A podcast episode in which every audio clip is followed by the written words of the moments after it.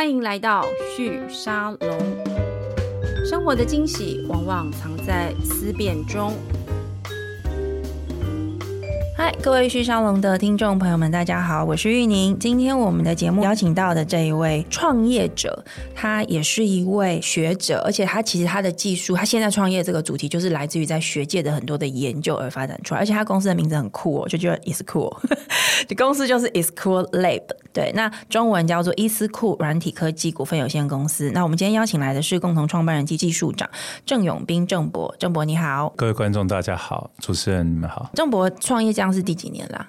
那应该算是第六年，五年多一点。跟在学术圈的那个生活，嗯，你觉得差异是什么？呃，应该说这个也算是开另外一个眼界了。嗯。那以前学术界的生活可能比较。应该就是带学生，然后做一些写论文、研究啊，研究出诶，顶多如果需要 social 的，就是出国参加国际会议。是，应该说相对来讲蛮单纯的，就是你要对付的人，大概就只有那些什么论文的 reviewer、审查委员，其实也算同圈人嘛，对不对？哎，对啦，那那那当然了，有时候那些人的难搞的方法，可能跟业界也不太一样，是这样。那但最大不一样，大概就是因为以前在学界。那有时候学界大概他都是要做不断的做新的东西，嗯，比较少教授会把做出来的东西继续把它扩大到可以真的应用、使用、应用，甚至去对啊，那那这个也是一个机缘呢。当初大概就是有时候。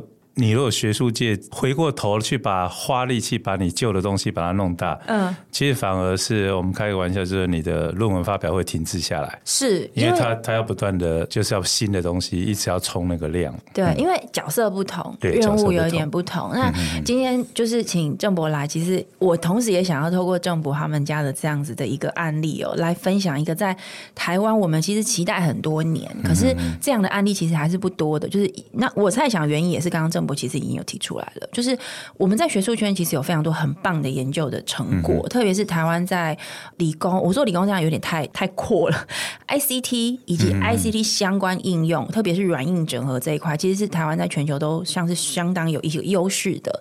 那有非常多好的技术跟 know how 都是在学校里面研发出来的，但是它在市场应用上，我们其实过去从工研院的时代就已经很希望这个事情可以发生，但它就是发生的很少。嗯、那我觉得关键其实还是在于，就是我们对教授的。身份的角色的期待，是过去有一些规定，可能没有让办法让这个事情更好发生。但我们知道，在前几年，在呃科技部当时陈良基部长的时代，跟后来现在国科会都很推动，也鼓励教授们把自己的研究成果拿出来创业。嗯、那郑博这六年来，其实就是在做这个事情。是那刚刚你也提到了，其实就是研究就没办法继续做了嘛，对不对？你当时在选择上有稍微犹豫，或者想说，呃、应该也不是说研究不能继续做了，嗯、因为有些。创新你学校其实有一个通常就是创新啊，或什么是关键。是在创完新完发表论文，你要不要把它延续？这个这个其实还是我我们今天做这种技术的，大概还是都有持续的做了。是是，对。那您现在在角色上面，等于是说身份比较往这个经营者的角色移动。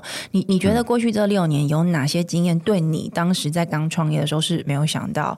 而且我其实每个。遇到这种教授创业，都会想问他说：“会不会后悔啊？” 就是会想回学校比较安全。应该这么说，走了这条路，当然有时候你就会比较关心某一些新闻啊。但是你如果最近，我就想最近的，比如说那个黄仁勋，是啊，那个也有很多记者访问他，就是说：“哎，你会如果有机会再重来，你会不会创业？”对，他也说不会，太辛苦了。对啊，那包括 Elon Musk，他大概有人在访问他，就是说。他也觉得这一条路就像那个，他说创业就像嚼着玻璃看着深渊的这种感觉。嗯嗯，那他讲这句话我懂了，但是我觉得一般的，如果你只是没有走过这条路，看的这个看 Elon Musk 讲这句话，大概就不太懂他的。感受感受对是啊，那个像伊隆马他也在讲，就是当当初如果比如说资金没进来，对，他公司就垮了。对对对，所以所以创业这条路我，我我我要讲就是那一句话，哎，嚼着玻璃凝视着深渊，就是创业的感觉，可以这么说。你、嗯、你觉得你的性格是适合做这个事的吗？我也不太确定哈，因为 呃，因为如果我没我回到了大学的时代，那当初应该说，我算是属于那种会去比较实做的哈，嗯、因为我其实是资工资讯工程背景，嗯、那我们实做叫做写很多城市码，对就是叫做码农。对，哎，那我也算是算是这种码农，就是很爱，应该说那时候有点 passion，是，哎。那但是后来到了念完硕士班，然后去出国念博士，这倒是，嗯、比如说我们同班同学都蛮讶异的，是。因为他们会觉得我应该是出去业界赚大钱，对啊，你应该赶快去拿股票啊之类的，对对对对对对对，对，哎，啊，我也不知道当初的选择是对还是错，应该是说当初。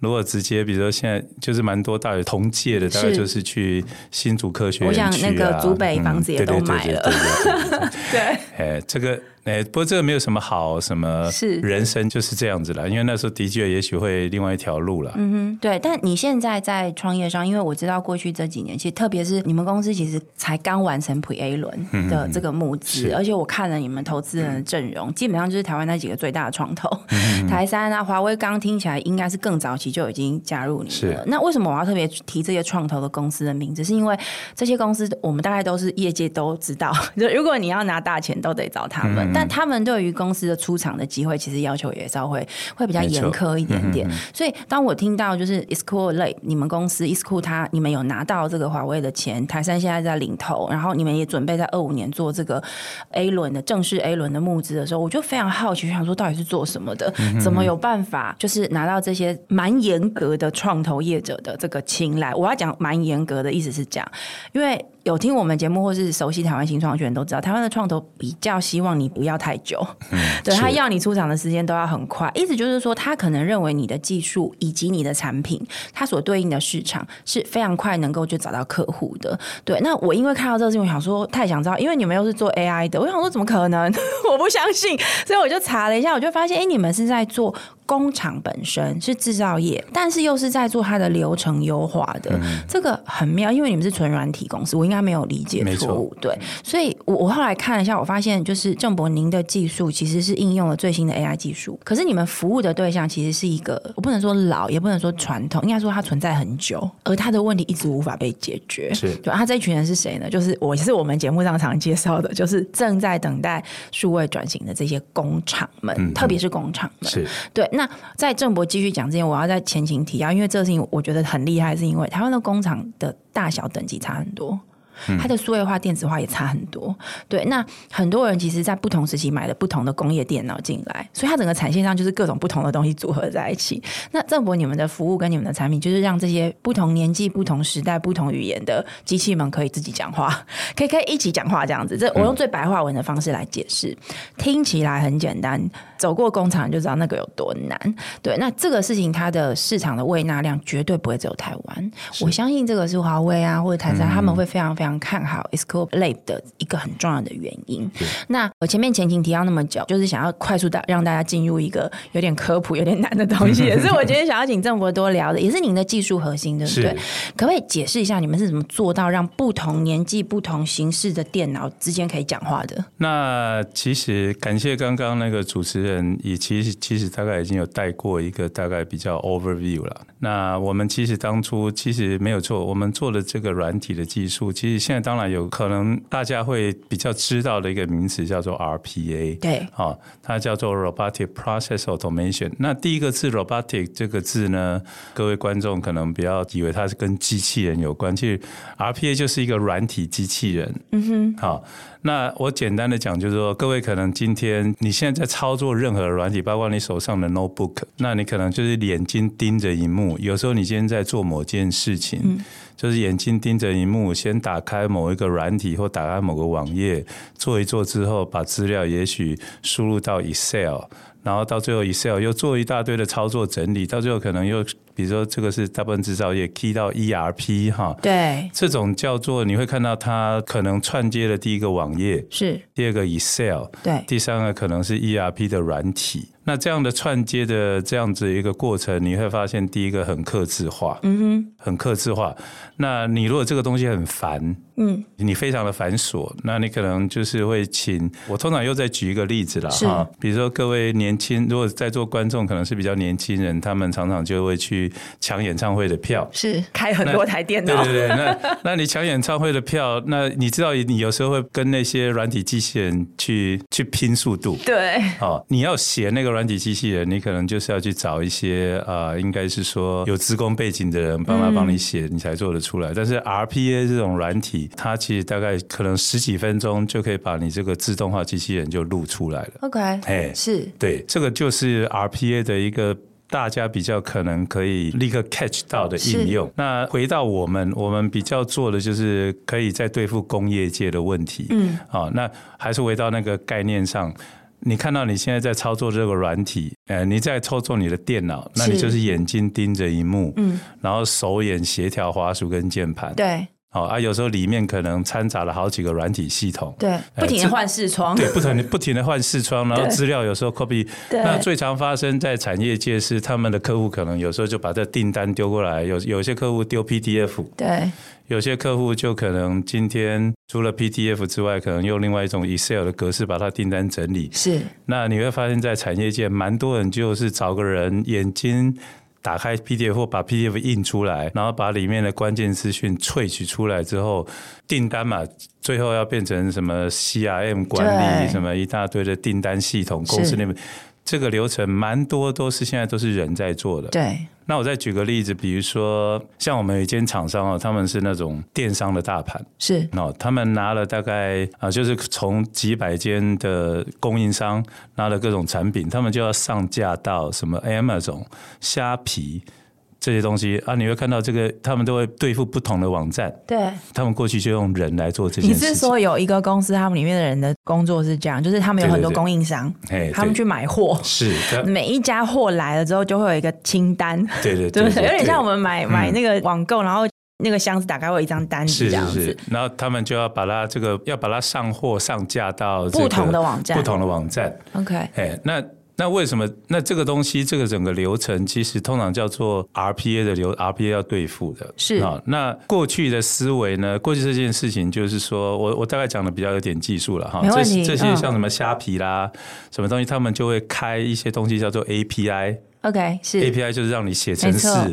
能够不用不用资讯串接这样子，就是不用打开网页这样辛苦的去，嗯，然后你能够写程式去串，对。那各位都知道，写程式去串这个叫做结构化的资料，对，像是 database。那各位知道现在，那因为我其实是这这个相关背景，各位知道现在工程师很贵吗？是没错，绝大部分的卖家哈，你根本养不起一个工程师来帮你做这些东西，所以他们大部分都用人来做，对。啊，人来做的事情，盯着萤幕，打开，比如说电商的网页，嗯，然后一个一个这样 key，啊，也许他有一些图片放在那个档案管理员的某个目录，嗯，然后价格放在 Excel，对，啊，这些东西的串接叫做 RPA，是。再提醒一下，那我们的东西可以到工厂端，是，哎，工厂端也一样，就是你会发现这些设备，嗯，然后设备商有提供一个工业电脑，里面就有一个设备商的软体，对。哎，啊，那软体五花八门，嗯，然后不同产线的东西不一样，不同的产业完全不一样，是。那所以他们就要用人，嗯哼，去输入那一些，比如说他们通常会输入一些他们叫做 recipe，嗯哼，参数啦，就是我今天要生产的 A 公司的产品，是，我就要输入某一套参数，输完 B，输生产 B 公司的产品。我就要输入这些参数啊，有时候还要盯着，有时候他们那个那个设备在运转的时候，你就看到那个设备的软体，它有很多参数一直跳，对，有很多有时候是 sensor 的资料啊，是，那有时候。这个就是你 AI 要做大数据，就是要把这些资料捞出来啊。但是设备的工业电脑，就是回到今天的一其中一个，他们常常不能让你装软体在里面，因为那是他们的机密。对，哎，那那部工业电脑，它通常不让你侵入，是是，啊，不会让你装软体。那第二个，那那些各位可能。观众不知道，那些常常那些工业电脑也不上网。其实大概跟各位说一下，你的电脑一旦上网，它就不再是封闭。没错，你知道这个网路哈，那这各位大概都可以知道，二零一八年有个很大的故事，就是某个某某间大公司那个中毒了，是是，哎，那个就是因为你的工业电脑只要一上网，它就那个毒就可以去侵入，你就暴露在一个治安的风险了。对对，那就算在这么 harsh 或者这么非侵入封闭的环境，那我们开发的这个这个产品就是还可以帮你做串接，嗯、我们基基本上。啊，讲白一点，就是你人就是今天去输入 recipe，它就是眼睛盯着荧幕，对，然后有时候换页面，然后输入一些 key，我们就帮你自动化这件事情。也就是说，有点像是如果今天工厂里面生产线上面有一个人，他的工作呢，就是在盯这些荧幕，不同的荧幕，不同的软体，然后负责把这中间的很多的数据的 key in 的动作，或整合这些资料的动作的这个人的这个动作，把它自动化了。那比如说，哎，我们在生产线。常常看到就是说。啊，今天我是雇这个设备或雇这个机台的。对。那他们常常拿一个 PDF 档，嗯哼，这 PDF 档可能是另外前面的供应商或什么部门来的，然后他们就看着这个资料，然后去把某一些的栏位的参数呢，就把它抓出来，就 key 到那个设备的机台。对。蛮多现在雇设备的人，他都在做这个件事情。那，那这样子，你怎么样去取代这个人工作？因为他的动作听起来很简单，但他有包含眼睛要看，嗯嗯消化完，然后抓到。这个数字，而且也要把它写进去。对，这其实拆解出非常多的动作。那如果不要人做这件事情，因为听起来也不是透过 API 把那个两边的资料结构化的资料做串接。因为我之前在想，我想说怎么可能？每家公司不一样，结构化资料你怎么可能有办法？就是通用式的使用，所以一定不是透过这个方式。对，一定不是。你透过这个就变到要做昂贵的这样子的钱。所以很多这个自动化在很多的制造业。他们如果自动化团队比较厉害，嗯嗯，就是照你刚刚讲的，想办法去破解。他就是自己去找一个工程团队，但不是你们的服务，就是不需要这个工程师团队，是装你们的软体。对，装我们的软体。然后，其实当然了，RPA 现在都会有一个叫做我们叫做录制脚本的过程。是，我大概多说明一下，我们通常在资讯相关领域，我们讲脚本是。跟写程式是不一样的。呃，通常比如说，如果一个概念的比喻了哈，就是说，你今天写程式要写个五百行，对，但你用某个软体，它提供脚本，也许脚本只要写一行，是，哎啊，所以脚本其实我们就是重复人类的动作，嗯哼，所以它会有一个，就是说我们会理解你整每一天怎么操作，那你就跟我们讲，然后我们就呃第一个步骤做什么，第二个步骤做什么，我们就一步一步。帮你录下来，你要自己录也可以。嗯哼，哎，就像我刚刚讲的，你可以去录一个抢演唱会的票动作。你你看一下，你去抢演唱会的票，它就是打开浏览器，对，然后输入那个网址，网址，输入网址之后，等一下，等某个地方呢，也许点到演唱会的那个，就是你要点哪个演唱会进去之后。这样一个一个步骤，其实 RPA 就是做这个步骤的录制而已。然后录下来了之后，到你们的资料库，或者说到你们的服务上，它是做哪些事？录下来其实它就是叫个脚本，你立刻可以就是把它 play，它就重播，然后它就是 repeat 你刚刚的动作，就这样。这其实一般应该也不止我们了，现在市面上的 RPA 都是这样做的。是它当然有些部分可以做到部分自动化，对，比如说某个范围内。我们可以做到，就是说观察你的滑鼠的滑鼠键盘的行为，对，然后就帮你自动录下来。是，录下来之后你就 repeat。是，这个如果有玩过 Excel 的，嗯哼，Excel 它不是有一个叫做 Macro 的功能？是啊，你如果那个操作 Excel 有点重复性很高、很复杂，它可以帮你录。对，啊，如果你需要的录下来的弹性如果不够，你就可以写那个 VB 的脚本。嗯哼，那个叫做他们把那个剧集叫做 Macro。OK，哎啊，但其实它就是一种脚本，嗯哼，概念是一样的，概念是一样，是。哎啊，只不过你看一下，你如果要懂 VB，一般人就没办法了，是要 Excel 去上过课才可以用，对对对对对，所以只要有牵涉到 programming language 的程式语言的那个门槛就会很高，对。那但是像我们都在做所谓 no code，就是说你你用我们的软体，其实不需要学任何的程式语言，就能够做刚刚比如说录录那个抢演唱会的票的脚本。也就是说，如果今天我是在工厂里面的这个，嗯、我应该讲我是你们的客户，我要做的事情是我买了这个 Escolab 的产品之后，嗯、基本上我会当然会就是跟你们买你们的软体服务嘛。是，那你们这个软体服务，我进来，我第一个动作就是先把我要做的事情录下来，那喂给这个呃 Escolab 的产品，你看你们的软体。这样吗？概念上应该是说，你可以用我们的软体直接去录录完这件事情，很机械化、很重复性的动作是，然后它以后就可以自动了。那这个自动的过程是怎么做到的？我想这就是你们技术一个很重要的核心，对不对？那个呃，如果我大概先讲一下我们怎么做哈，我我还是回到我刚刚讲的，我们其实是就是模拟一个人类盯着你的荧幕画面，对，只不过我们不是用 camera。好，我们的确也有 camera，但是 camera 你看到，如果你现在桌机，嗯，然后你要你要用 RPA，还要装个 camera 在你的后方，这样很奇怪，那，那很奇怪。哎，没有，我们其实概念上，如果讲的细一点，我们其实就在帮你做萤幕截图。是，然后你你今天当然，你如果用手动的录这个东西，你要告诉我，你们要你要把滑鼠游标移到哪个地方？嗯哼，啊，它可能是一个 Google Chrome 的 icon。对，好。啊，我们其实就在我们其实用一些电脑视觉帮你找到那个 Google，帮你把滑鼠移过去。最简单的动作是这样。嗯哼，哎啊。你那个 Google Chrome icon 如果今天在荧幕的左下角，明天跑到荧幕的右上角，那没有差。对，它会帮你找到。因为我们人类，你看一下我们人类的动作，是今天你去双击 double click Google Chrome，今天你就是你的眼睛的 focus 就是 focus 到那边，没错没错。然后你滑鼠就移过去，我们就是 repeat 这些事情。OK，是啊，只不过把这个东西做到你不用写程式。嗯哼，哎啊，但是要录你每个动作。对，那这些动作串起来叫做脚本。OK，嗯，这是脚本。那下一步呢？下一步你那个脚本就可以去跑啊，他就帮你 repeat。那你们的这个关键就因为其实关键是这个图像辨识的这个技术，嗯、可不可以跟我们讲一下这个技术是是什么东西？哎、欸，你有图像辨识有简单到复杂。对，好，我们人类操作软体的行为啊、呃，你如果说最简单，像你如果今天打开某一个网页好了，嗯、或打开某一个应用程式，嗯，可能你都在找那个好，我就举例找按钮。是。然后把滑鼠移过去，double click 或者 click，然后它可能就会显示一些资讯，比如有时候会有下拉式选单，对，那你可能就会在里面去找哪一个哪一个选项，对，去点击它，嗯哼，哎，其实人类你看一下操作软体的步骤都这样，那有时候它我们人类眼睛有时候会抽取一些资讯，对。哎，比如说我今天去萃取到某个资讯之后，我可能就哎一边打开某个 PDF 档，一边再把它 key 到 Excel，嗯哼，那就是表示你有一些栏位。对，那这个栏位怎么抽的呢？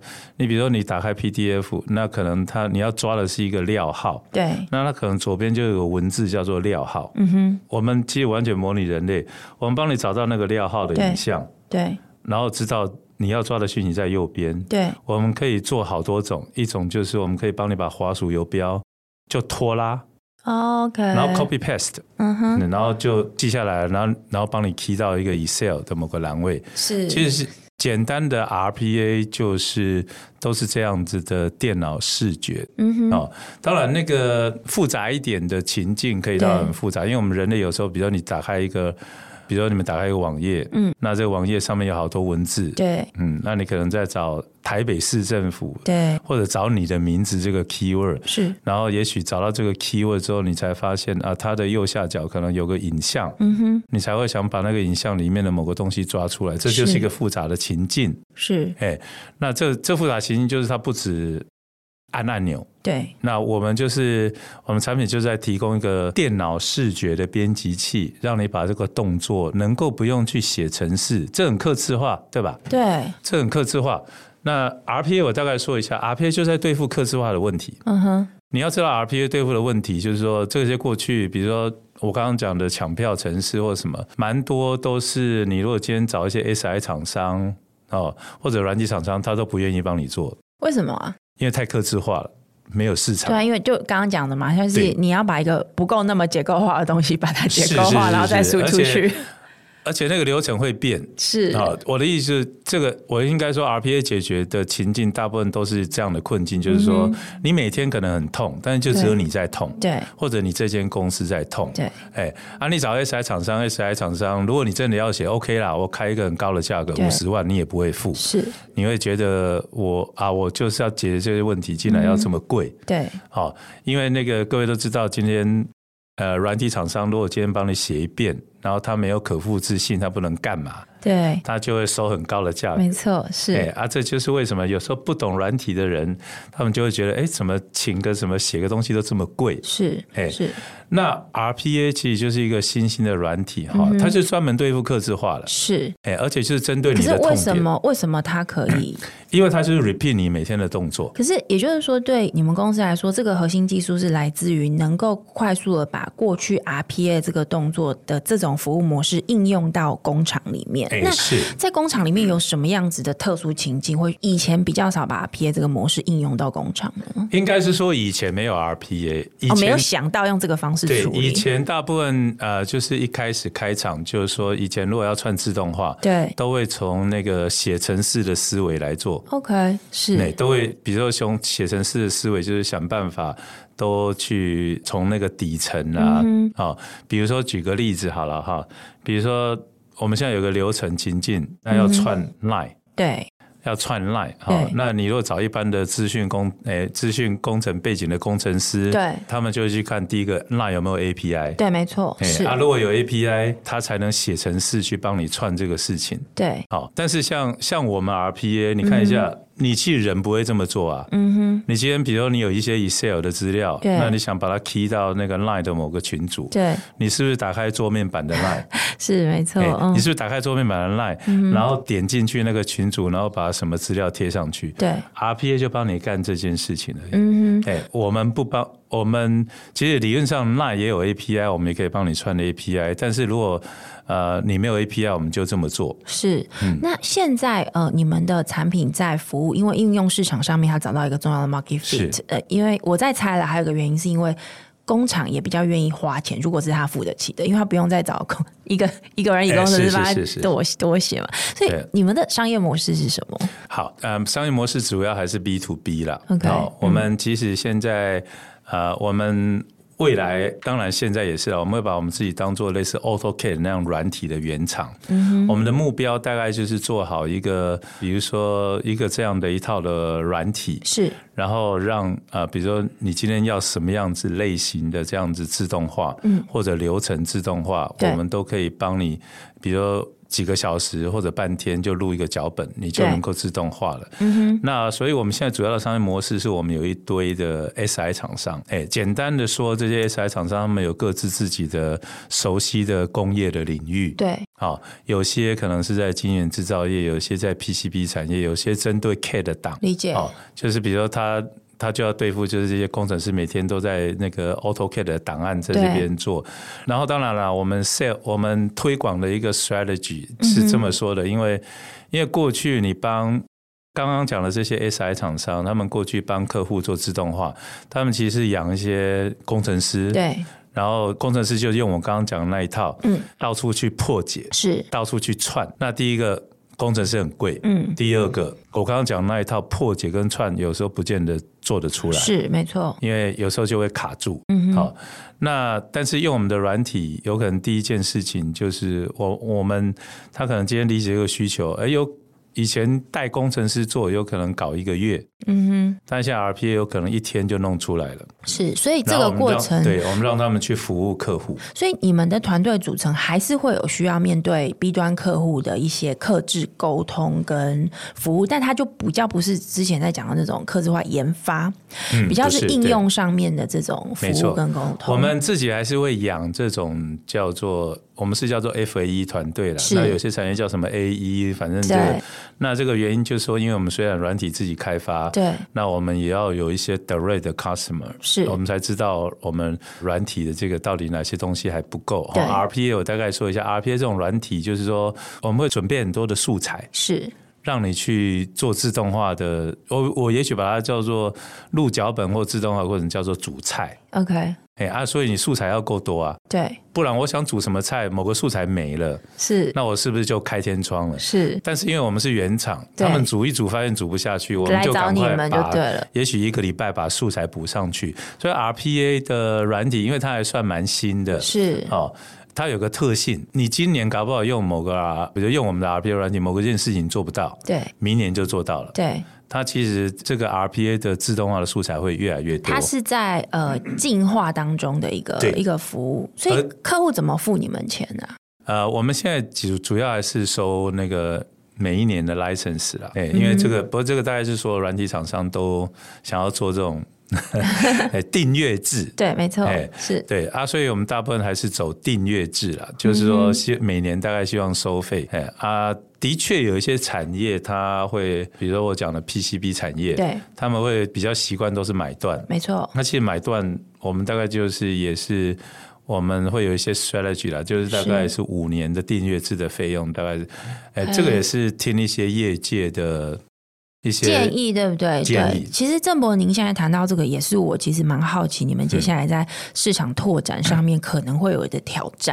嗯、对，因为工厂端他们的确就像您刚刚讲的，他们其实习惯买断，我觉得那跟买设备的思维有关，就是买设备进来组起来开始生产嘛，他就觉得这就是我的这样子。是我们先前听到的故事，就是说那些采购，对，他大概五年只想帮五平均五年才想帮你忙一次，这是，所以他不想每年都要。要弄重新弄一次，对，制造业就是有点这种。对，但我觉得还有另外一个，其实是软体它有个特色，这也是我在跟一些软体工程的创业者聊的时候，大家会聊到的议题。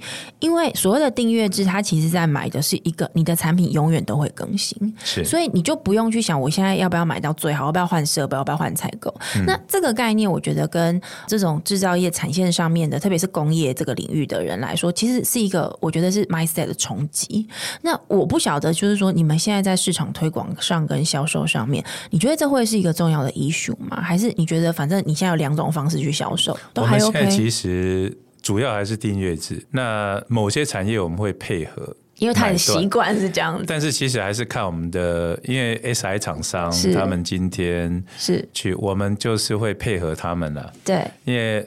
SI 的任务最终还是就是要卖进去，没错没错。那您您接下来在整个呃公司的运作跟发展上面，现在我想台湾的资，因为台您的这个客户刚好台湾是很多嘛，嗯，接下来在海外市场拓展上面会有这样相关的计划吗？有，我们大概以我们最近的曝光或者比较多，有可能是先东南亚跟日本。是，那因为这个工业 RPA，其实就是说你到这个真的工厂的现场，就是蛮多都是 RPA 的问题。是，哎，那。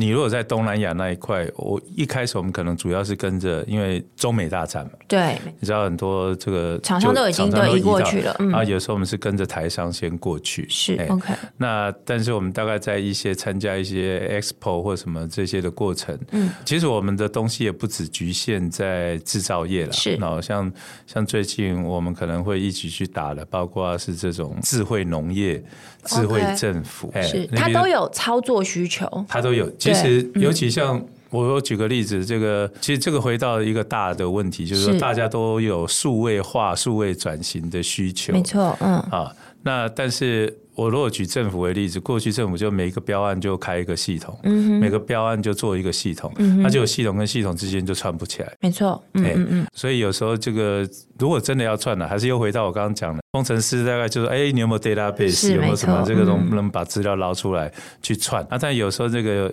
RPA 是很另类，其实就是可以帮他快速就做完。那如果以这个市场的发展来说，因为我刚刚特别前面提到创投，嗯、我相信创投一定也会对于你们未来的市场的成长跟营收的机会。是蛮看好的。你你们这边有怎么样预估？就是说，接下来在营收面或者是市场的成长上面，会有哪些机会的变化吗？我大概先说一下，我们还是会主打智慧制造。OK，这还是主要的客户群。对，那还是主要客户，而且大概因为我大概说明一下哈，那现在市面上当然有一些叫做 OA 办公室之王对对对，那。办公室啊，RPA 常常你今天一个部门就买个一套，对，然后就 run 很多个脚本，是。但是我们在制造业，有时候今天一个厂房里面，嗯，它可能动辄大概就上百台，对。哎啊，其实我们的呃收费的方式就是 per device per license，哦，所以那个是我们看到，当然就是制造业。是比较容易，因为它的它的它有量。对，然后再来就是它的一个工厂里面的 device 的这个量，它也不会是以人在做决定的，它是用产线规模决定。那我我想这也会对应到它的营收能力，对，对不对？因为如果你的产线规模很短很大，你的工业电脑量当然就会比较多。嗯、那它会那么大，就代表它其实比较有营收能力。营收能力。那我想它的回头去跟你们买 licensing 的那个能力的可能性，也就相对会比较高一点点。对。那目前在呃，您刚刚提到的像以日本或者是东南亚来说，刚刚讲的比较是营收面，那如果是资本面呢？嗯、因为你们目前有规划，因为我相信这也是很多创投会关心。您在 面对很多的投资人做 pitch 的时候，我相信大家会问说：那什么时候上市啊？什么时候有一些出场规划、啊？我们标准的说法都是五年内会上市啊。现在来看，从现在开始，从现在或者去年，那那当然大概如果比较细一点，可能这些上市的规划大概就是，比如说要转境外公司啊，或者什么对到。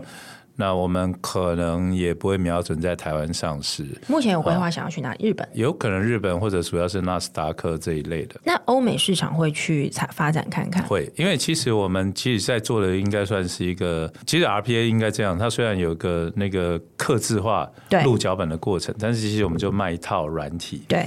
那这买你就类似你们今天买一个 Excel 回家，对，好，你就会去做很多的事情。那所以我们现在其实也支援了韩，我们资源的日语是中文、英文，其实我们就是要把它当做是一套这种蛮国际性的这样的一个软体。嗯，你你这是第一，这个是第一个步骤了。你想要跨到其他的这个，应该说国际的 market 是。好，那当然我们主要走 B to B。我们如果想要跨到国际的 market，我们应该是会采取找 local partner 来合作。OK。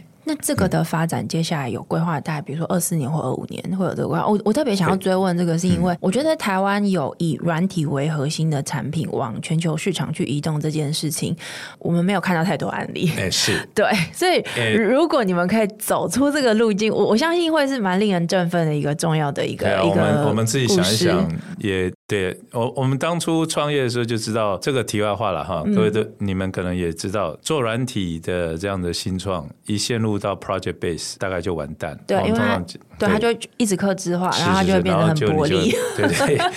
然后 project base 你也就只在台湾就出不去，没错。那所以我是 CTO 嘛，所以我们在构想这个整个产品的过程，嗯，其实当然这个东西一直 keep in mind 的，所以我们在做过去的某一些事情，帮某些客户做，其实也都把那个做的东西就变成这一套产品的养分。或者里面的功能，嗯、那这些东西，所以有时候我们过去做的 case 好像看起来有点 project base，嗯，但是过去的客户关系对服务模式，嗯，对啊，但是其实那个东西，因为我们抓的方向就是能够这样子一套软体行销到国际，对，哎啊，所以还好，我们这一条路是当然走的。沿路一定很惊险，因为有时候这个新创为了要活下去，对啊，会去会去被迫做一些脱离你的 product。你怎么知道我想问你这个？因为你刚刚说六年嘛，对不对？所以我就想说，嗯，那你们从什么时候开始可以不要再做 project based 的案子了？哎，我们我们现在其实 RPA 还是在做，我刚刚讲的 RPA 还是解决客制化，没错啊。但是我们把客制化这件事情以后就是丢给 SI 厂商去做，是是，但你们更专心去处理，我们不专心就把。把这个软体是该有的菜，该准备好，让他们可以把菜炒出来的这种工具或者原料，对，准备的越多越好。是。那以你们公司来说，因为您现在是技术上的身份，可是因为你们的服务本身，我觉得技术。浓度比较高，所以我相信在面对投资人去做 pitch 的时候，或甚至甚至你们在面对一些潜在的这种，不管是未来的代理经销商或现在的 SI 厂商，因为他们其实在帮你们卖东西的人，他们一定会对于这个产品的需求，或是要让你把这个产品讲的很棒这件事情期待很深。你你怎么扮演你现在角色，或者你怎么定位你自己？因为技术人跟这个一般我们说这种业务行销人，其实真的不太一样。我在访你的过程当中，我就明显感觉到这个差异，因为你的技术跟产品会讲。讲得很细，那个是很就是你知道卷袖子做事情的人会会说的事情。对，那你自己会觉得在角色上面也会有需要挑战或困难的地方吗？呃，当然有。那我应该这么说，其实刚刚你你应该听得出来，我还是尝试会把技术讲的比较细，因为这大概是我们某种做技术出身的哈，对，都会有某种 proud of 是是。是当然，我们大概创业几年，我就知道那个不是说技术不重要，应该说这个市场 marketing 这个东西，我们慢慢慢慢，我们其实创业几年就会也培养，会培养出这种。应该很常会意识到，就是哦，讲人话，对不对？对对对，大家要教你要强迫你要讲人话。所以，如果今天是呃，我们我 pitch 的对象如果是。那比如说 VC 啦，或者是一些，有时候我我会 pitch 一开始，我通常就是会问一下，嗯，background。是，所以我的，比如说我蛮常去做 pre-sale，是，就是面对的其实是真的未来的 user，是，那那个东西他们我就会讲的很细，是。啊，但是如果像一些不是不是未来的 user 的，他们根本不 care。那我其实大概就是会讲的比较市场面的东西吧，市场面对不对？欸、你就是这一块大家很，应该说这一块大家很痛，过去没有解决方法，是。基本上就是那一套逻辑啦，pain point 是没错没错。然后我们的 solution，那为什么我们好棒棒？您您您接下来有预估大概二五年，因现在二四年初嘛，对，您有预估接下来，因为五年内要上市，如果是用去年算，其实就是二零二六二七年要准备好了哦，嗯、因为 IPO 也需要时间工作，对不对？那您有预估大概接下来两年有哪些挑战或 milestone 是你觉得公司一定要跨过？嗯如果有完成这样的一个里程碑或这样的成绩，比较能够真的达到 IPO 这件事，我可能没办法想那么远。是，如果今年，因为今年是二零二四年的第一年嘛，对啊，那第一年其实我们现在过去大部分都是技术背景，是人比较多。那经过了去年的，应该说一些比较大客户的淬炼，是。那我们今年就其实就是开始，您可能知道了，就是 sales marketing，然后要把这个东西。变得就是能够大家能够比较知道，对，好，那其实就是有把口碑给它弄出来。那如果我们后面的募资或什么，如果今年就会非常的重要。如果这个 revenue 或什么，包括我们跟我们刚刚讲主要是 B to B 是，然后这些 SI 的合作，对，这个东西如果都能出来了，那我觉得明年或什么这个应该都会很顺，所以今年会很关键。你你今年呃给自己的这个目标，或者你觉得你自己哦，我说你个人要跨过的挑战，嗯、你觉得是什么？你说 revenue 吗？我不晓得，是你是想嗯我要赚很多钱，欸、可是你作为一个企业领导者，一个创业者，又是一个曾经从研究者这个身份出身的人，嗯、你给你自己的挑战。我觉得台湾的。那个创投应该还是会看你的 revenue 了，就是能不能赚钱还是蛮重要的。嗯哼，那那但是当然你能够赚钱，也许不用赚的那么多。嗯哼，但是这个有很有未来的前景性，是那他们就可能会进来。是，哎，他们还是着眼你这个东西能不能卖到全世界。没错，没错，尤尤其制造业可能是东亚、东南亚。对啊，当然我们那个东西啊、呃，也也不只是。只有在东南亚可以用，没错，东东亚来可以用。是，我、嗯、我觉得今天在听这个呃郑博在讲，我觉得台湾的软体市场它的运作跟发展，就是大家都在谈，就是什么时候还有下一个趋势科技、嗯、这类型的，因为趋势科技就是台湾出生的这样的一个全趋势科技之后不是有 Appier？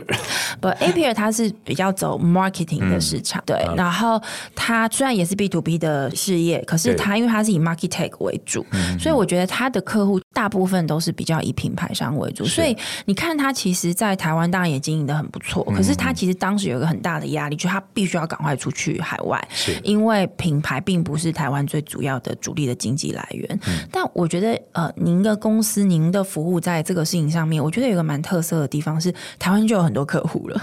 那一个好的客户的有很多客户池的地方，有一个破里面有非常多你的这个客户，它有个好处是，它会淬炼你的产品。它会给你非常多，像您刚刚在讲的，你要有够多的素材，去让您的 RPA 的这个服务会够好。这个是我觉得应用台湾优势走向国际市场一个蛮重要的案例。因为 Even 是趋势科技，它其实是因为它本身用防毒的这个立场，它走出一个很好的机会。那为什么他那时候可以做这个事情？我自己就就我自己对他们的粗浅的了解，其实跟当时台湾有非常多的电脑制造商，对是有相关的。对，也就是说，你 based on 台湾的优势跟基础这件事情走向世界。你才会看到这个公司它有长远发展的基础，嗯、我觉得这个是蛮重要的。所以我我在听郑博宁的这个创业的故事跟这个 Is Cool Lab，对，很酷的这家公司，它酷的点到底是什么？我觉得这样今天聊下来，其实蛮明确的。我觉得，我想这也是呃，为什么国发基金，还有像刚刚讲的台山资本投资，这其实都是背后有很多官方资源的单位。